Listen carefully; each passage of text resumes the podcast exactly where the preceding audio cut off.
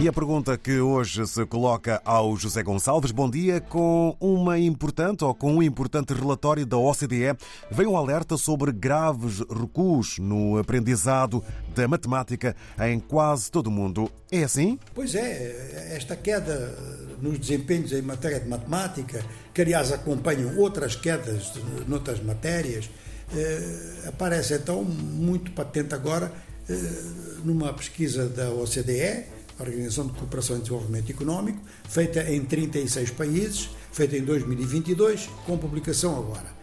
Ou seja, que uma pesquisa eh, levou praticamente um ano, tal a sensibilidade do problema, levou praticamente um ano para ser tornada pública. E está, naturalmente, a alarmar não só uh, círculos uh, da área de educação, parte dos quais já tinham avisado isso, porque isso é, é notório em sala de aula, mas também governos mais conscientes do que significa um recuo dos desempenhos dos seus alunos na matéria de matemática. Eu estou-me a lembrar, Barack Obama, quando falou, pouco depois de ter entrado na Casa Branca, eh, ele falava que provavelmente iam proceder a cortes orçamentais, eh, mas que estes cortes orçamentais não podiam atingir a educação e, sobretudo, não podiam atingir a matemática, porque senão os Estados Unidos entravam em recuo. Ora, uh, o que acontece neste, nesta pesquisa da OCDE é que ela mostra que é um recuo mundial com algumas exceções, e que estão todas, é curioso, três situadas na Ásia, que é o Japão, Singapura e a Coreia do Sul, onde não há queda de desempenho nesta matéria, mas também a Estónia, que na Europa uh, tem o, melhor desempenho. É importante uh, constatarmos porque que nestes países não houve essa queda. Porque quando se diz que a pesquisa feita em 2022 era afetada por diminuição do número de horas de aula durante a pandemia, bom, nestes países também aconteceu a mesma coisa e os desempenhos continuaram a manter-se. É interessante constatar que, a nível da OCDE, a média no desempenho em matemática, a média eh, representava em 2003 502 pontos, passou para 480 pontos o ano passado, em 2022. E países como a França, países com um sistema de ensino muito antigo, países que inclusive têm tido grandes matemáticos e entraram na história da matemática criando inovações, a França eh, tinha eh, em 2003 511 pontos e o ano passado estava a 474. Estava mesmo um pouquinho abaixo da média da, da OCDE, embora fossem, sejam poucos pontos e esses poucos pontos significam mais ou menos estar dentro da média. Mas dentro da média está um país como os Estados Unidos, que tem, digamos que à escala mundial neste momento, uma grande supremacia em termos científicos, em termos tecnológicos.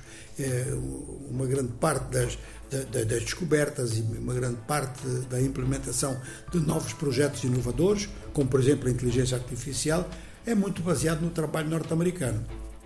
E apesar disso, o ensino da matemática nos Estados Unidos está a dar lugar a desempenhos inferiores àquilo que já foi. Portanto, é um grupo, um pequeno grupo, digamos, de vanguarda que vai mantendo o nível da produção. Mas isto não é sustentável de uma geração para outra. É importante constatar isso. Agora, o que é importante constatar também é que então o, o Japão, Singapura, Coreia do Sul e Estónia aparecem eh, numa situação estável e de, e de resultados bastante, bastante positivos.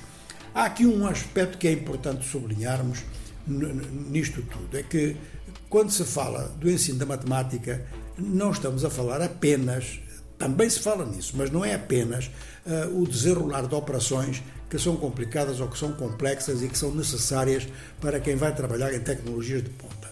Para qualquer um, o ensino da matemática é como o ensino da língua.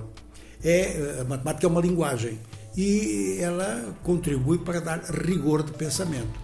Portanto, se não houver um mínimo de bom desempenho na matemática, na compreensão daquilo que ela é como lógica, é claro que o raciocínio das pessoas vai apresentar eh, resultados deficientes. Alunos em França, o caso francês é interessante. Alunos em França que foram eh, entrevistados, um em cada dois dizia que nas aulas de matemática há muito barulho e há muito caos.